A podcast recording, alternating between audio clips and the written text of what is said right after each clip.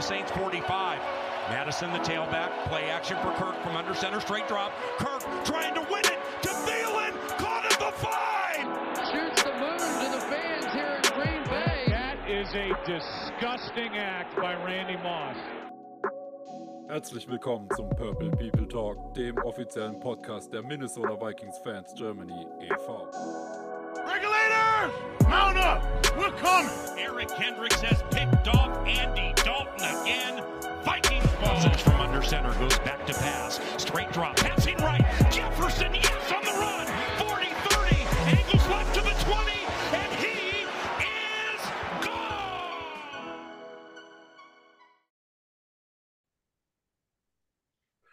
Und damit meldet sich der Purple People Talk ja zurück. Wir sind direkt nach dem Spiel zusammengekommen. Mit wir, das meine ich, einmal ich mit Stefan, ähm, außerdem Chris und Marc. Erstmal Hallo in die Runde, wie geht's euch? Ja, Skoll, hallo. Äh, ja, bisschen wieder Herzrasen, äh, weil die Vikings mussten es am Ende ja doch mal wieder knapp machen, aber sonst gut. Kann ich mich eigentlich nur anschließen. Schönen guten Abend. Äh, ja, Ergebnis stimmt. Erste Halbzeit stimmte auch. Alles andere werden wir jetzt besprechen, denke ich. Oder zweites, Viertel stimmte. So. Ja, die Vikings gewinnen 27 zu 22 gegen die New York Jets. Ähm, Es ist, glaube ich, keine halbe Stunde her. Seitdem Cameron Bynum den, die Interception gefangen hat und damit im vorletzten Spielzug das Ding für uns ja entschieden hat. Hm, Wir haben es gerade schon ein bisschen im kurzen Vorgespräch gesagt. Ich hatte, dach, ich hatte eigentlich gehofft zur Halbzeit, dass es endlich mal ein entspannterer Sieg wird. Wurde es nicht. Es war mal wieder ein Herzschlagfinale und es ging mal wieder, wie so oft in dieser Saison, gut für die Vikings aus. Was sind denn eure ersten Reaktionen? Ähm, Chris, was hast du da, da auf dem Zettel stehen? Also, ich habe äh, während des Spiels auch gut mitgeschrieben noch und äh, ich sag mal, äh, harter Beginn kann man dazu eigentlich erstmal sagen. Ähm, gerade Cousins hat ja zum Beginn des Spiels quasi was sechs oder ich glaube sieben äh, Pässe in Folge nicht angebracht gehabt. Ähm, schwere, schwere Geburt. Äh, da hat die Defense dann aber mit dem Turnover, beziehungsweise mit dem einen fast Turnover noch, ähm, hat sie uns dann erstmal im Spiel gehalten. Ähm, und ja, bis auf dieses zweite Viertel haben wir uns eigentlich in meinen Augen durchgehend ziemlich schwer getan äh, mit der gesamten Geschichte. Also schwerer, als es hätte sein müssen. Aber das Matchup war so ein bisschen wie erwartet. Ne? Die Interior Line hat uns schwer unter Druck gesetzt oder unsere Inti äh, Interior der D-Line, der ähm, Jets hat unsere Interior O-Line auch schwer unter Druck gesetzt und ja, da musste erstmal irgendwie eine Lösung gefunden werden. Aber irgendwie haben wir es dann doch noch geschafft und die D war dann in dem Moment da, in dem sie da sein musste. Ja, da kann ich mich eigentlich nur anschließen. Es war eigentlich, wenn man so will, ein Spiel, wo man sagen kann, die Saison der Vikings in 60 Minuten zusammengefasst. Ähm, vor allem, dass das dritte Viertel komplett verpengt. Es war insgesamt, wenn man die, die Defense sich anschaut, Chris hat es angedeutet oder angesprochen, eigentlich ein, ein Paradebeispiel oder die perfekte Definition von Break, but äh, don't äh, bend, but don't break, Entschuldigung. Ähm, Red Zone Defense, auch wie Chris sagte, wenn sie gebraucht wurde, war sie da. Insgesamt ist es natürlich aber äh, zumindest mal ähm, enttäuschend ist das falsche Wort, aber ähm, zumindest etwas, das es vielleicht wiederum zeigt, dass wir vielleicht noch nicht auf dem Level sind, wo, wo manche uns sehen, wo wir vielleicht hinwollen, dass wir eine relativ, oder nicht relativ, äh, komfortable Führung mit äh, 20 zu 3 dann so, äh, naja, aus der Hand gegeben haben wir sie ja nicht, aber dass es dann nochmal so spannend wird. Ähm, also, äh, ja, also es ist, war, es war das typische Vikings-Spiel, zum Glück wieder mal mit dem, mit dem besseren Ende für uns. Ähm, tja, wenn es so weitergeht, dann äh, weiß ich nicht, wie viele von uns die den Februar noch erleben werden.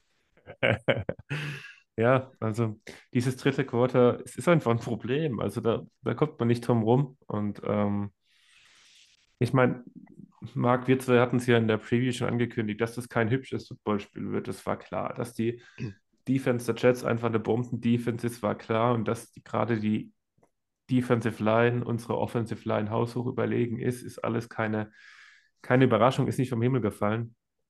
Aber ja, dass das dann im dritten Quarter so komplett äh, den Bach runtergeht, dass man auch den Ball nicht mehr laufen kann. Kirk Cousins hatte, glaube ich, eines der schlechtesten Spiele ever als Quarterback der Vikings. Ähm, ich weiß nicht was, aber der war heute bei einzelnen Plays wirklich oft die man normalerweise genau von ihm erwarten kann, dass er die trifft. Ähm, Jefferson hatte einen Drop, also es, es, lief nicht alles, auch von den, von den Starspielern, gerade in der Offense nicht alles rund. Und am Ende war es der Defense der Sieg zuzuschreiben, weil die die Jets konsequent in der Red Zone gestoppt haben. Ähm, das ist so eine Mischung aus beiden. Erstmal gehört da auch immer ein bisschen Glück dazu, aber es liegt auch äh, an einer tollen Defensive Line. Ich glaube, Darwin Tomlinson hat da einiges zu beigetragen. Und es liegt wahrscheinlich auch am gegnerischen Quarterback, der schon im normalen Spielfeld relativ einfache Würfe genommen hat mit Mike White und dann eben auch in der Red Zone ziemlich limitiert ist. Von daher war es so das Spiel, das wir erwartet haben. Wir wissen, wir haben den Quarterback-Vorteil, den hatten wir selbst mit einem schwachen Kirk Cousins heute. Und ähm, ja, es war kein schönes Spiel. Die Vikings können anscheinend nur so gewinnen. Ähm, ein, zwei Zahlen vielleicht noch. Die Jets haben ziemlich genau 200 Total Yards mehr als die Vikings, ähm, haben eine bessere Time of Possession, haben mehr First Downs. Alles Sachen, die jetzt nicht die unbedingt die aussagekräftigsten Statistiken sind, aber in dieser krassen Überlegenheit schon indizieren, dass die Vikings da einen, naja, unkonventionellen Weg gewonnen haben, würde ich sagen. Natürlich haben die Jets zwei Turnover und wenn wir ehrlich sind, Mike White hätte auch mehr als zwei Turnover werfen können, also da kann er sich eigentlich nicht beschweren. Ähm, ist euch ja. denn, jetzt, jetzt wollen wir mal wieder positiv werden. Immerhin sind die Vikings 10 und 2, das darf man nicht vergessen. Welche Spieler sind euch positiv aufgefallen? Also, ähm, da, wo er eingebunden wurde, hat äh, wieder mal Jane Rager geliefert. Vielleicht ist das eine Option, dass man ihn dann zwischendurch mal öfters reinwerfen kann. Da waren äh, zwei wirklich gute Aktionen dabei. Ähm, natürlich äh, Justin Jefferson, wenn er da war, ähm, es ist mir am Anfang aufgefallen. Ich weiß nicht, ob das entweder vom, vom Coaching-Staff mitgegeben worden ist oder ob das einfach die Art von Source Gardner ist. Er hat halt immer versucht, auch als das Play vorbei war, da noch einen Spruch zu drücken oder dann nochmal einen kurzen Schubser zu bringen. Und da muss ich sagen, wirklich Hut ab. Also äh, Jefferson hat sich davon, der hat ja nicht mal darauf reagiert. Und ich glaube, genauso musst du dann mit so, mit so einem Rookie-Corner umgehen. Ähm, dann möchte ich vielleicht noch ein, ein kleines Wort äh, zu, zu Verteidigung von, von Kirk Cousins sagen. Klar, das war heute nicht, nicht sein bestes Spiel und auch, auch von, den, von den Stats her mit Sicherheit eins seiner schlechteren. Ich fand aber gerade auch im, im zweiten Viertel ähm, hat er den Eindruck bestätigt, den ich zumindest diese Saison von ihm habe, dass er trotzdem versucht, auch wenn es nicht so gut läuft, auch für, sie, für ihn selber nicht, nach vorne zu gehen. Bezeichnend fand ich dann die eine Situation, wo er dann, dann selber den, den, den Run gemacht hat und das neue First Down rausgeholt hat und dann auch wirklich mit dem Kopf nach vorne gesprungen ist. Und das fand ich zumindest dann für die fürs zweite Viertel war das so eine Art Initialzündung. Gut, dann drittes Viertel war dann wieder Vikings typisch. Und ansonsten als Spieler herausheben, als ganze Unit einfach die, die Defense. Wir haben es angesprochen. Stefan, du sagtest das gerade selber auch. Es war ärgerlich, es hätten durchaus noch mehr Turnover sein ja. können. Ähm, wo gerade auch da eigentlich schon ein sicherer Pick, wo sich dann, ich glaube, Evans und Beinem mhm. gegenseitig äh, äh, umhauen oder, oder, oder ineinander laufen. Ja, ähm, äh, ganz ja, kurz, bevor ich, bevor du weitermachen darfst, Chris, äh, mhm. was ich an Kirk Cousins tatsächlich verbessert finde, ist dieses Jahr, und das spricht zu diesem Play, das du gerade genannt hast, Marc, ähm, er fällt nicht mehr so um, wenn er einmal in der Pocket berührt wird vom Gegner. Das mhm. war vor drei Jahren, vor zwei, drei Jahren so, dass äh, sobald Kirk Cousins berührt wurde, das Play vorbei war.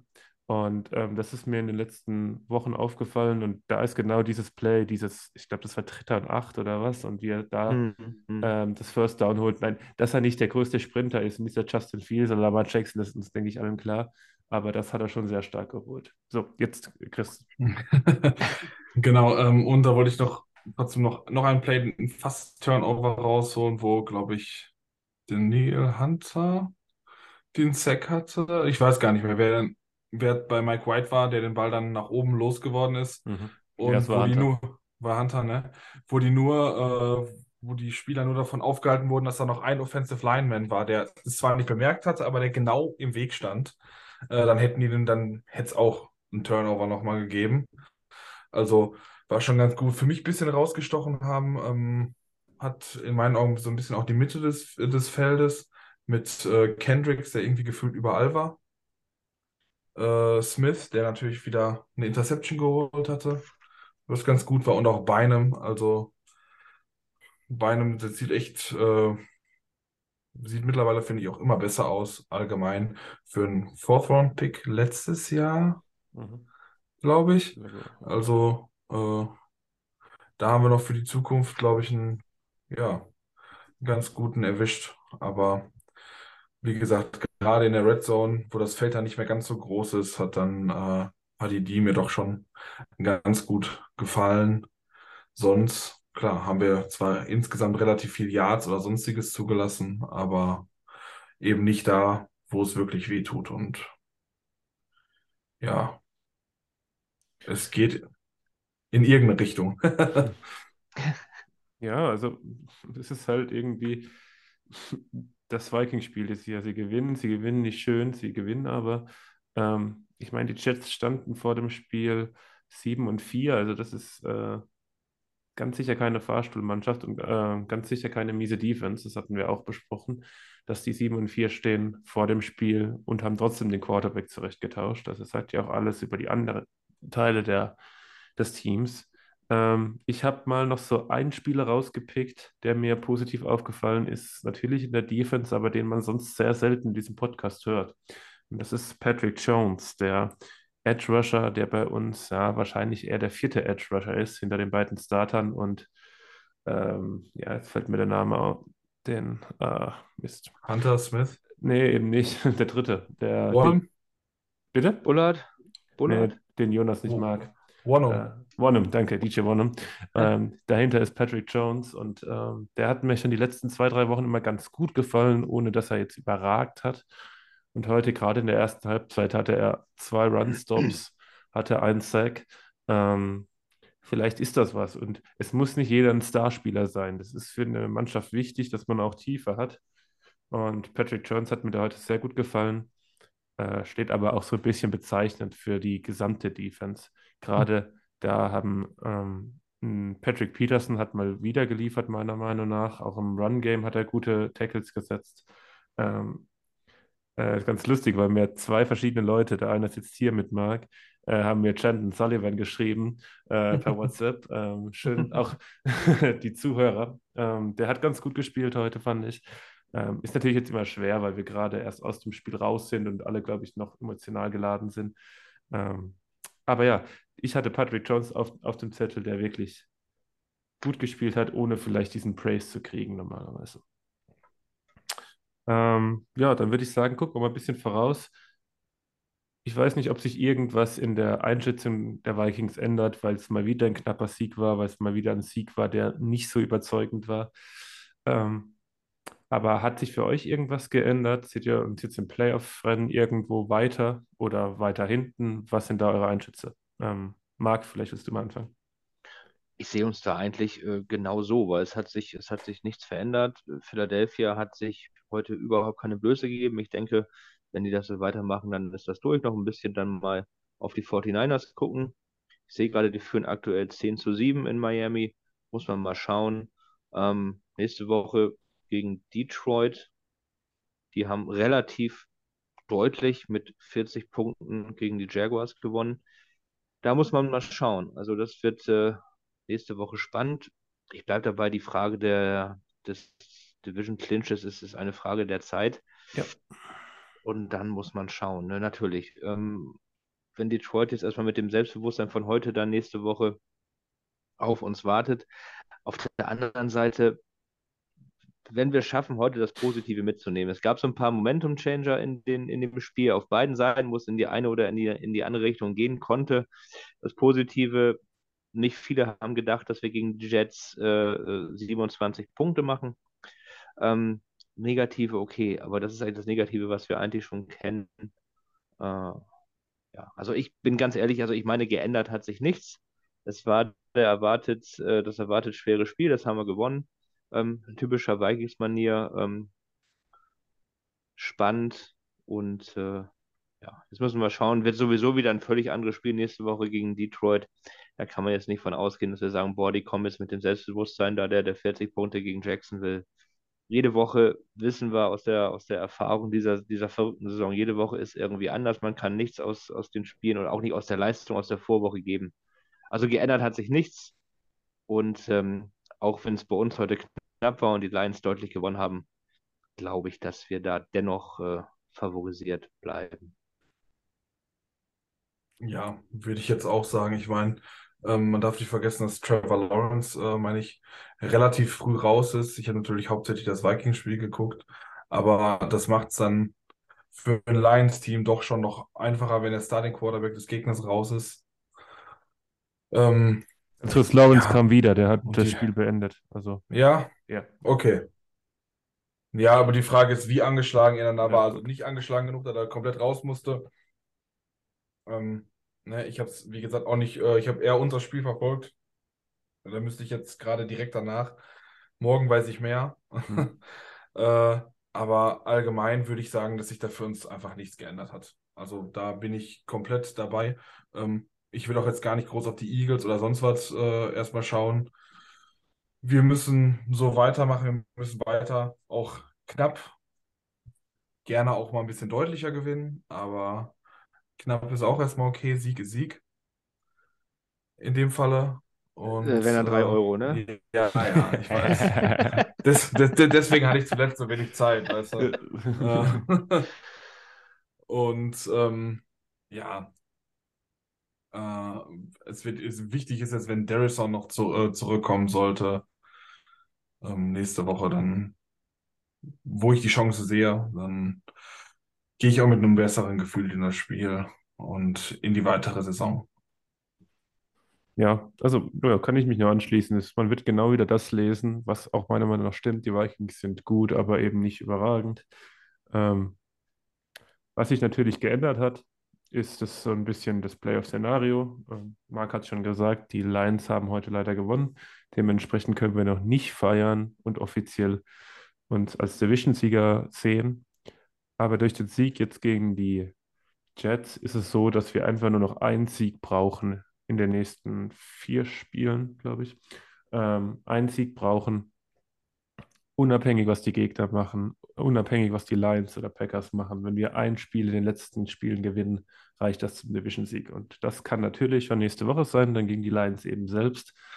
Ich sehe uns da durchaus auch als Favorit, ist aber jetzt auch ein bisschen früh. So, ähm, ich weiß nicht, habt ihr noch irgendwas auf dem Herzen, was ihr loslassen wollt? So spontan jetzt nicht. Nö. So, dann würde ich sagen, haben wir uns alle eine geruhsame Nacht verdient. Ähm, ich danke euch zwei, Chris und Marc, dass ihr so spät noch Zeit gefunden habt. Ich danke den Fans, die das ist, das heute Abend oder morgen oder im Laufe der Woche anhören werden. Die Vikings stehen 10-2. Äh, wünsche eine gute Nacht und Skol.